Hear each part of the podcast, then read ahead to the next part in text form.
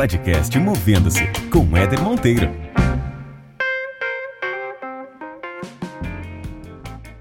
Um modelo de gestão, um modelo organizacional que ainda é vigente, não tem sido atrativo ou suficientemente atrativo para essa geração. Se a gente souber dialogar, todo mundo ganha. Eu acho que a gente vive uma ausência de diálogo. Então não tem sentido na vida. Se não tem sentido na vida, não encontra sentido no trabalho. Se não tem sentido no trabalho, não tem motivação, não tem engajamento.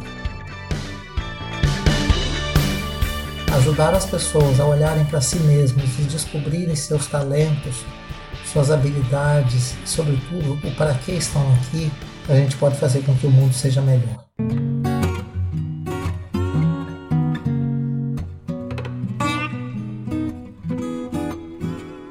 Muito bem, muito bem. Começando agora mais um episódio do podcast Movendo-se, um podcast para trazer inspiração para você, para a gente falar sobre carreira, sobre o mundo do trabalho e essencialmente para você olhar para dentro e rever algumas coisas, rever as suas conexões internas, o que, que você pode aprimorar e que tipo de movimentos você pode começar a fazer. Sempre com algum convidado especial ou alguma resenha, e o meu convidado mais do que especial que eu tenho hoje aqui, que conheço há muitos anos, a gente já se conectou aí em, em, outras oportunidades, outros trabalhos, outros projetos, que é o Robson Santarém. E eu queria agradecer demais, Robson, um cara que me inspira muito, inspira muita gente.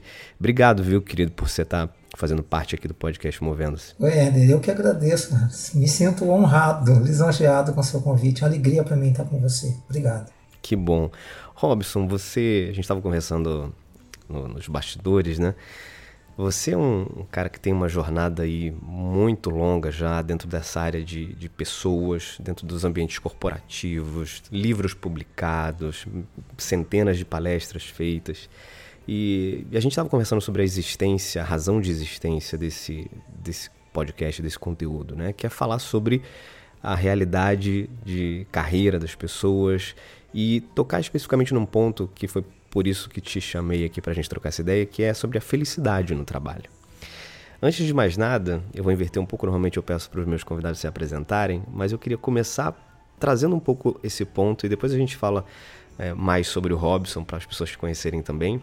Mas eu queria que você tentasse definir, Robson, se possível, né, se é que tem uma definição sobre isso, né? O que, que para você é felicidade no trabalho? Oi, Eder, eu acho que a felicidade é um tem um conceito muito subjetivo. Então a gente não tem uma definição de dicionário para isso. Mas para mim, eu diria que felicidade para mim, e não no trabalho, felicidade na vida, eu digo que é um, é um estado de espírito, onde a gente conjuga com o verbo ser e não com o verbo estar. Então, quando eu digo isso, eu digo assim que eu sou feliz e não estou feliz.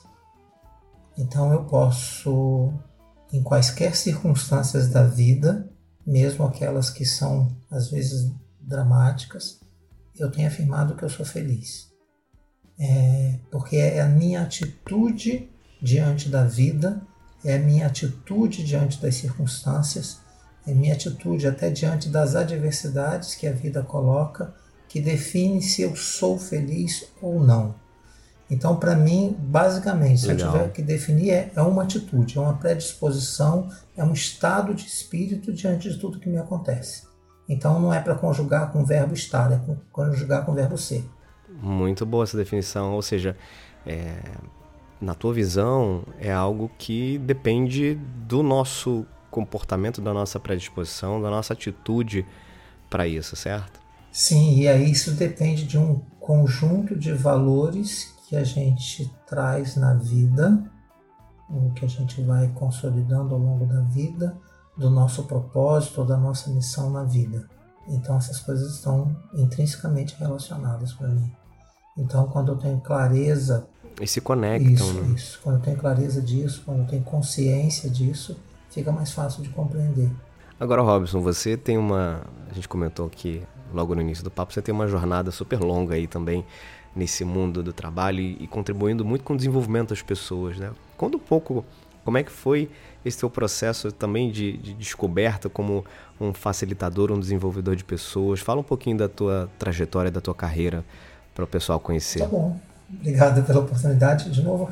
Eu, eu sempre trabalhei nessa área de recursos humanos, mas é, eu me formei em administração e eu tive duas grandes experiências em duas multinacionais.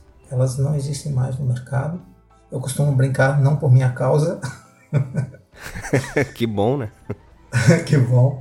Mas foram duas grandes empresas, a Digital, que era a maior concorrente da IBM, uma das maiores concorrentes, e eu trabalhei muitos anos lá, fui gerente de recursos humanos. A Digital foi comprada pela Compaq e na sequência a HP comprou a Compaq. Eu saí na transição da Compaq.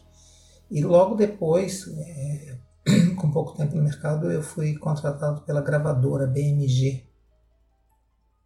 Ficava no Flamengo, é, a BMG estava vindo de São Paulo para o Rio e tinha que implantar a área de recursos humanos. Eu fui convidado, eu fiquei também um tempo lá fiz toda a implantação da área de gestão de pessoas é, na BMG. E o mercado fonográfico também acabou mudando, hoje a BMG não existe mais. Depois eu tive uma uhum. experiência na Comissão de Valores Mobiliários.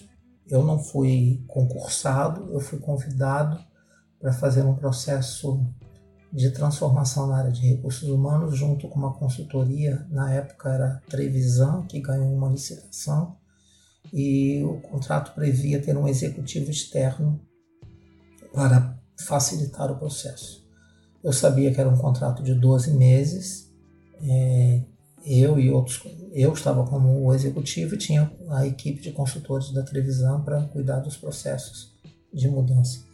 E sabendo disso, eu, nesses períodos de 12 meses, eu fui amadurecendo e eu constituí em sociedade uma consultoria. Então, quando eu saí da CVM, eu já estava com uma empresa montada, eu resolvi empreender. Foi, uhum. foi uma experiência muito gratificante. Quanto tempo é isso, Robson? empreender. Tem 23 anos. Uma vida, né? é, eu comecei como, como sócio de uma consultoria, estava começando, uma consultoria que cuidava de recrutamento e seleção, terceirização e desenvolvimento. Eu cuidei mais da área de treinamento e desenvolvimento. E tinha uma sócia. Eu fiquei nessa consultoria durante nove anos e aí eu decidi sair da sociedade e abrir com a minha esposa abrir a minha empresa. Então já tem esse tempo que eu tenho a Anima, consultoria para evolução humana, onde eu me dedico basicamente ao desenvolvimento de, de liderança, team building, toda a área do comportamento humano. E há 12 anos, praticamente, eu acrescentei a, o processo de coaching. Eu fiz uma formação, quer dizer, várias formações, e eu tenho trabalhado com, com coaching de liderança também é, nesse processo.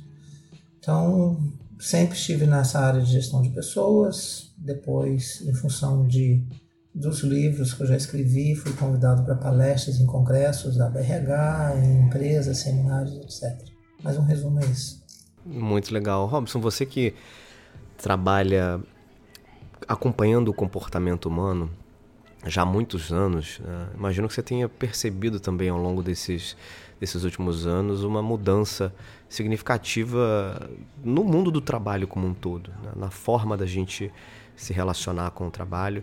E isso vem é, também cada vez mais é, sendo, sendo reforçado, principalmente quando a gente começa a fazer uma análise da, das novas gerações que estão é, que entraram Exato. e que continuam entrando no mercado de trabalho, né?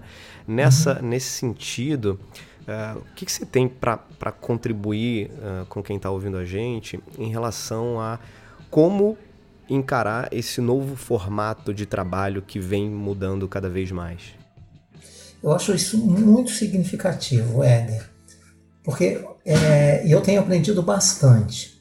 Há alguns anos, há cerca de oito anos, mais ou menos isso, eu fui convidado por jovens do movimento de empresa júnior para ser ah. mentor das lideranças da, da federação aqui no Rio e eu passei a ter um contato muito próximo com, com essa galera que é uma delícia, eu adoro. É, eu aprendo muito. Eles dizem que aprende comigo, mas eu acho que eu aprendo muito mais.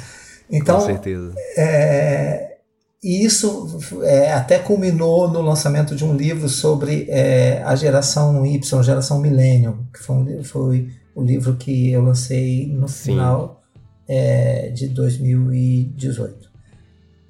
É.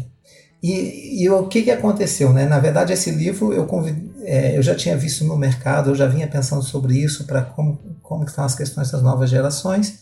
E eu tinha visto alguns livros no mercado e basicamente é, o que eu vi eram pessoas da minha geração que escreveram sobre os jovens.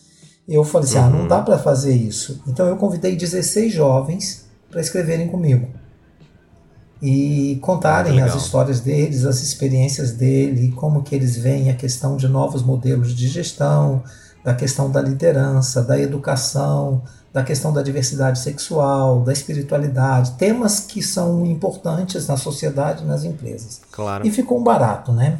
E ficou muito legal. Então, o que que me toca nessa pergunta que você faz? Acho que a, a transformação, com certeza, vem acontecendo. Ela foi acelerada nas, na, nas últimas décadas é, com o advento da tecnologia e com um novo mindset que acontece no planeta e dentro das nossas casas e também dentro das empresas, na, na nas escolas, nas instituições uhum. de ensino de modo geral. O que eu percebo, tendo contato aí com milhares de jovens que eu tive o privilégio de estar com eles, é que um modelo de gestão, o um modelo organizacional que ainda é vigente não tem sido atrativo o suficientemente atrativo para essa geração. Eu estou falando, da geração milênios, da geração Y. Agora imagine da geração chamada centênio que está chegando agora. Turma que está com 17, 18 anos e entrando agora, né? Uhum. Então, é, se não é atrativo, suficientemente atrativo para os milênios, Imagine para quem está chegando agora no mercado. Exato. O que, que não é atrativo na percepção deles? Uma estrutura, uma estrutura ainda muito hierarquizada, muito talvez burocratizada, é, muito verticalizada, que acaba inibindo a criatividade, a inovação, a interação é, entre as pessoas. É uma turma rápida no pensar, no agir e uhum. que não, não, quer ficar dependendo de autorização para fazer isso e aquilo. Eu tive uma experiência há algum tempo atrás, alguns anos, na Petrobras, eu posso citar, é uma empresa grande, e eu fiz um trabalho lá com um grupo uhum. grande de que tinha sido feito o concurso para trabalhar como técnicos, foram 600 pessoas, eu trabalhei 20 turmas de 30 pessoas. É, eles fizeram concurso para técnico, iam trabalhar embarcados, área técnica, mas mais de 80% já tinha curso superior completo. Eu lembro que tinha um que tinha mestrado. Eles fizeram concurso para técnico e já tinham curso superior. Olha só. Eles ficam, eles ficam um ano fazendo uma formação. Dessa formação eu fiz parte, trabalhando a questão dos valores humanos, do comportamento humano e teve muitos módulos na área técnica deles. O que surpreendeu a área de recursos humanos e a mim também nessa relação de parceria é que depois de um ano de formação, muitos daqueles que fizeram um concurso que é dificílimo e para muitos era sonho entrar na empresa, pediram demissão, foram Caramba. trabalhar e aí, ah, não é isso que eu quero. E como esse exemplo, tem muitos outros que chegam nas organizações cheios de sonhos, entram numa empresa, seja multinacional ou não, e descobre não é isso que, que eu quero. Então nós estamos falando de uma galera que está tendo um, um, outro nível de consciência, de pensar o que, que querem, que eles estão definindo muito bem num vocábulo que eu diria que é relativamente novo dentro desse contexto, estão falando de propósito.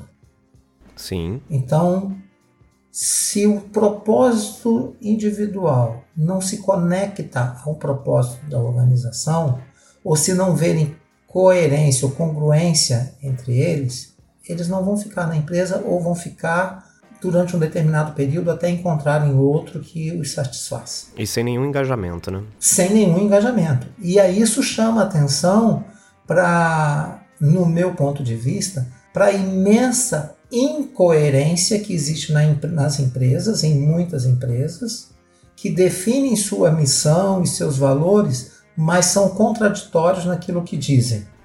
É Verdade. É isso que é percebido. Então, a gente, a gente pode falar de uma geração, pode ser a minha geração, que via isso nas empresas, mas não se importava com isso. Se lixava, ah, tá lá na parede, missão, visão, valores, não sei o quê, mas a gente estava trabalhando e, e não se importava. Agora tem uma, uma galera imensa que está cobrando isso. Você está dizendo que sua missão é essa, eu, isso faz sentido para mim, mas quando entra no dia a dia e não percebe que aquilo é efetivo, então começa a ter um olhar mais crítico, que eu acho que é fantástico ter esse, essa postura mais crítica. Isso é uma grande com contribuição certeza, que eles trazem. E aí não se conformam com isso. E aí está surgindo, acho que um novo modelo. Eles estão provocando novos modelos de gestão, estão impulsionando que surjam outras competências, outras habilidades e outros jeitos de governabilidade, de governança nas organizações. E quando não há, eles criam seus próprios modelos. Então, nós estamos criando outros, outros modelos de organização para acolher, e isso é muito bem-vindo. E isso traz uma, uma perspectiva muito diferente para o modelo de funcionamento das organizações, né? como você mesmo está falando. E não, não vejo ah, nenhuma alternativa diferente da adaptação. As, as organizações vão precisar se adaptar a essa realidade. Caso contrário, vai ser muito difícil conseguir trazer novos talentos para dentro, conseguir segurar talentos dentro das organizações.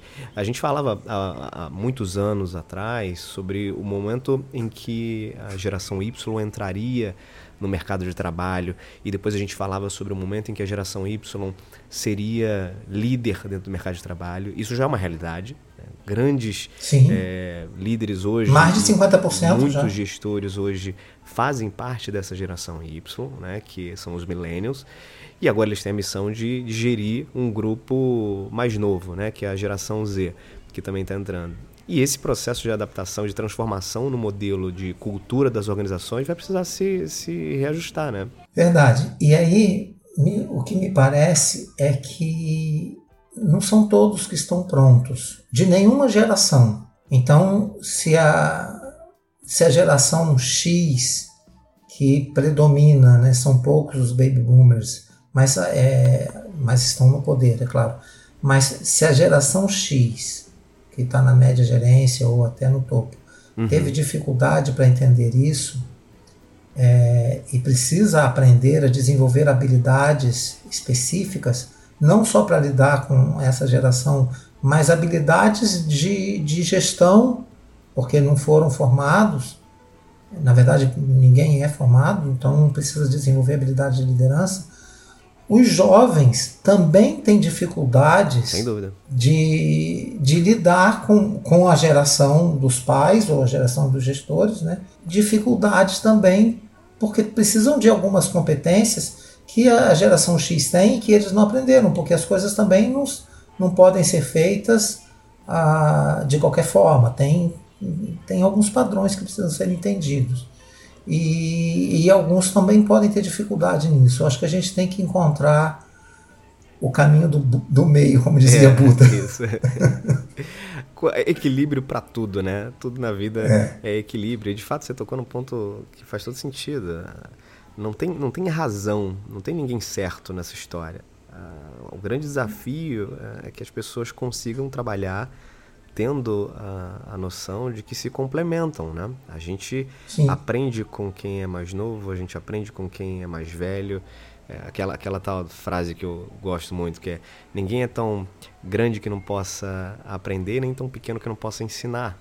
Isso vale para gerações, para as idades, para tudo, né? Eu sou, eu sou um entusiasta, Éder, desculpa, eu sou, eu sou um entusiasta daquilo que a gente chama de inteligência ou sabedoria coletiva. Legal. Que, que emerge no processo dialógico. Se a gente souber dialogar, todo mundo ganha. Eu acho que a gente vive Maravilha. uma ausência de diálogo. Então, é, na hora que a gente chega numa organização, qualquer que seja, e, e propõe, facilita um processo de, de, troca, de diálogo, de intercâmbio, a riqueza é absurda. É absurda. E o que eu percebo é que muitas vezes, e eu já ouvi isso tantas vezes nessa minha trajetória como, como consultor, facilitador, de falar assim, poxa, eu trabalho com fulano tanto tempo, a gente nunca tinha falado sobre isso, tinha conversado sobre... As pessoas não conversam, é isso não dialogam, não descobrem que dentro de cada ser humano tem uma riqueza, tem um tesouro que precisa ser descoberto. E quando a gente descobre, a gente se encanta, se fascina com isso e aprende junto. Aí está a sabedoria coletiva, está a inteligência coletiva, que é tão necessária para a gente vencer os brutais desafios que a gente tem todos os dias na sociedade e nas empresas. Robson, você ao longo da tua trajetória sempre foi um cara muito espiritualizado, né? Você inclusive tem algumas alguns conteúdos que você utiliza em treinamentos, em palestras que fala sobre esse lado espiritual dentro das organizações, né? Você acha que a gente hoje, no contexto de mundo que a gente vive, no contexto de, de, de ambiente de trabalho, muitos ambientes tóxicos, infelizmente, você acha que trabalhar a, a espiritualização dentro do ambiente de trabalho faz diferença? Para mim faz total. É, quando nós falamos de espiritualidade, acho que está claro para você e para quem vai nos escutar aqui que a gente não está falando de religiosidade. Perfeito. Tá? Então faz total diferença, porque as pessoas buscam isso. Eu trabalho com é, eu, vou, eu, vou, falar, usar o verbo, eu trabalho com isso há muito tempo, mas na verdade para mim não é trabalho, para mim isso é vida, porque a espiritualidade, espiritualidade para mim faz parte da minha vida, da minha história, da minha jornada. E, e, eu não separo vida de trabalho. Então não tem vida profissional e vida pessoal, tem vida. A gente tem vida só. Então verdade. o trabalho é, um, é uma dimensão dessa vida, é uma expansão Sim. dessa vida. Então, a espiritualidade no trabalho é a espiritualidade que a gente carrega na vida e tem que levar para tudo quanto é lugar. Não tem a espiritualidade da família, da, do templo, seja qual for, é, da rua, dos amigos. Não, tem a espiritualidade da vida. E essa é levada para o trabalho. E o que, que eu quero dizer com isso? Eu quero dizer que a gente primeiro precisa ter um significado na vida. Tem que ter um sentido na vida. Há milhões de pessoas que não têm. Milhões. Com certeza. Eu já escutei, você não tem ideia de quantas coisas, histórias que eu já escutei, sejam de adultos, de marmanjos e de anjos, de jovens que às vezes vêm falar sobre isso comigo. Então não tem sentido na vida. Se não tem sentido na vida, não encontra sentido no trabalho. Se não tem sentido no trabalho, não tem motivação, não tem engajamento. Então, nós somos responsáveis como facilitadores, como consultores, enfim, como empresas, como gestores, de criar significado. As pessoas precisam encontrar um significado. Eu gosto muito de lembrar o pensamento de Viktor Frankl no campo de concentração, que ele encontrou um sentido para a vida e desenvolveu a sua psicologia ali, a sua história de psicologia. Maravilhoso. Ali. Quem tem um para quê suporta qualquer como, de, citando Nietzsche. Então, as pessoas precisam de um para quê. Para que estão aqui? É quando essa galera que a gente acabou de citar falam de um propósito, eles estão falando do para quê. Então, a gente precisa de um para quê. A gente precisa de identificar quais são os valores mais importantes da nossa vida, aquilo que, que fundamenta as nossas escolhas, nossas atitudes, aquilo que é uma bússola na nossa história. Então, quando tomo uma decisão, quando eu faço uma escolha, o que está iluminando? O que está me ajudando a tomar decisões? Que valores são esses? Então, a espiritualidade uhum. passa por isso, pelo pelo propósito, pelo para quê, pelo significado, pelos valores, pela maneira como eu me relaciono comigo mesmo, eu comigo, eu com o outro, eu com esse tu, esse com o outro, com o grupo, como eu me relaciono com, com o planeta, porque tem uma dimensão, digamos, ecossistêmica que eu sou responsável de cuidar da vida como um todo e a vida é, ela tem essa, essa amplitude, então sou responsável pela vida no planeta, e ela tem uma dimensão, digamos, mística ou transcendente, que é a relação com o mistério, que nas diversas religiões vão dar nomes. Então não importa aqui o nome, mas importa aqui que existe uma relação com o mistério, que mesmo os agnósticos, os ateus, têm uma, pode ter uma abertura para saber que nós não estamos soltos no mundo, existe algo que transcende. E se a gente se abre, abre a mente e o coração para ter essa percepção, a gente pode viver essa existência de maneira mais plena, mais profunda. É uma percepção minha, mas que eu compartilho com outras pessoas. Perfeito, que aula. Muito bom.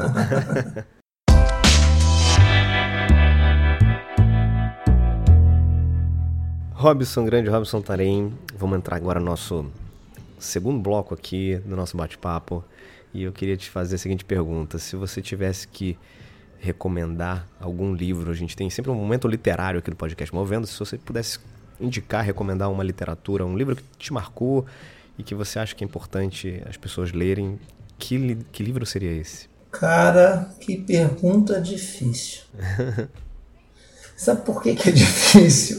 Porque tem muitos, né? Provavelmente. É, tem muitos. Eu, eu leio muito.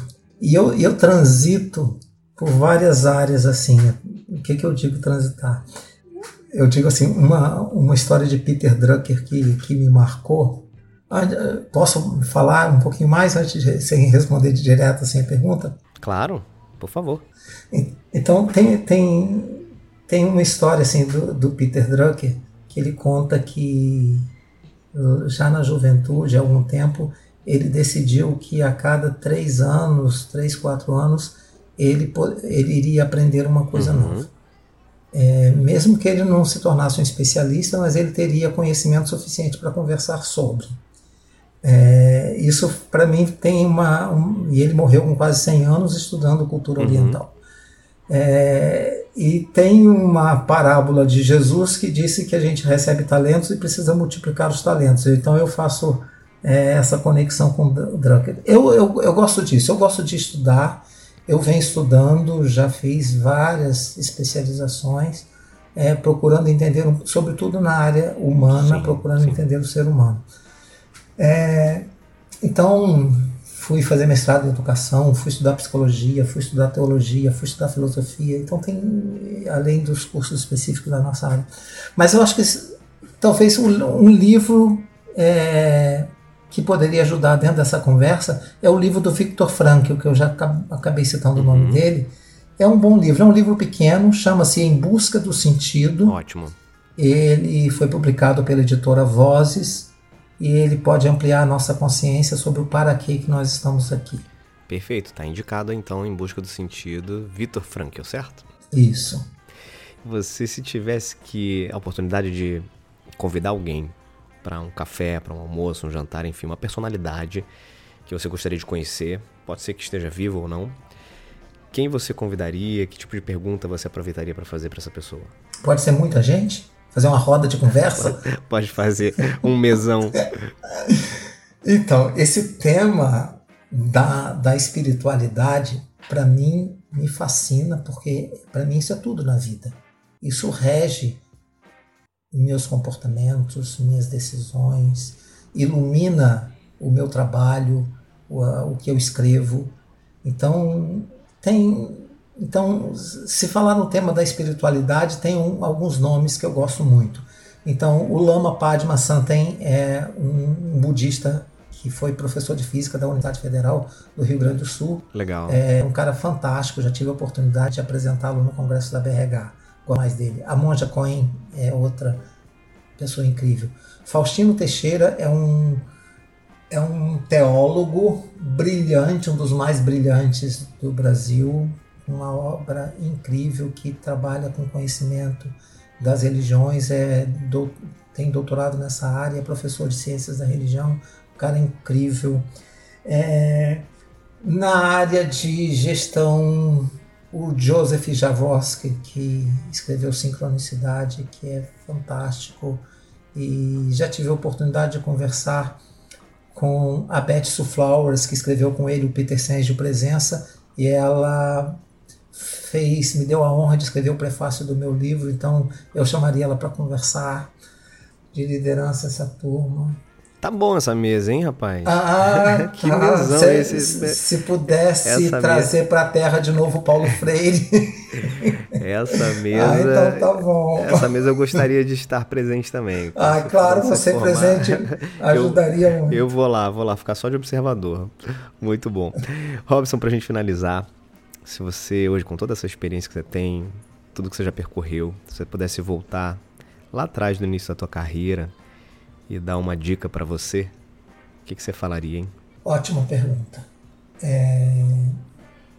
Eu, lá no início da carreira, eu não tive ninguém, é, seja na, na universidade, ou seja, nos primeiros empregos que eu tive, que não foram esses que eu citei, e que seria tão importante, que pudesse ajudar a ter consciência que essa juventude tem hoje, de pensar no propósito. Isso, isso teria facilitado muitas coisas. Legal. Eu acho que isso é muito importante, que a gente procure encontrar isso.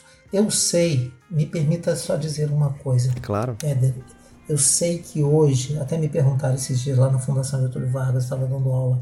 Ah, mas tem muita gente que não tem condições de realizar o seu propósito. A gente vive num, num, num planeta que exclui milhões de pessoas.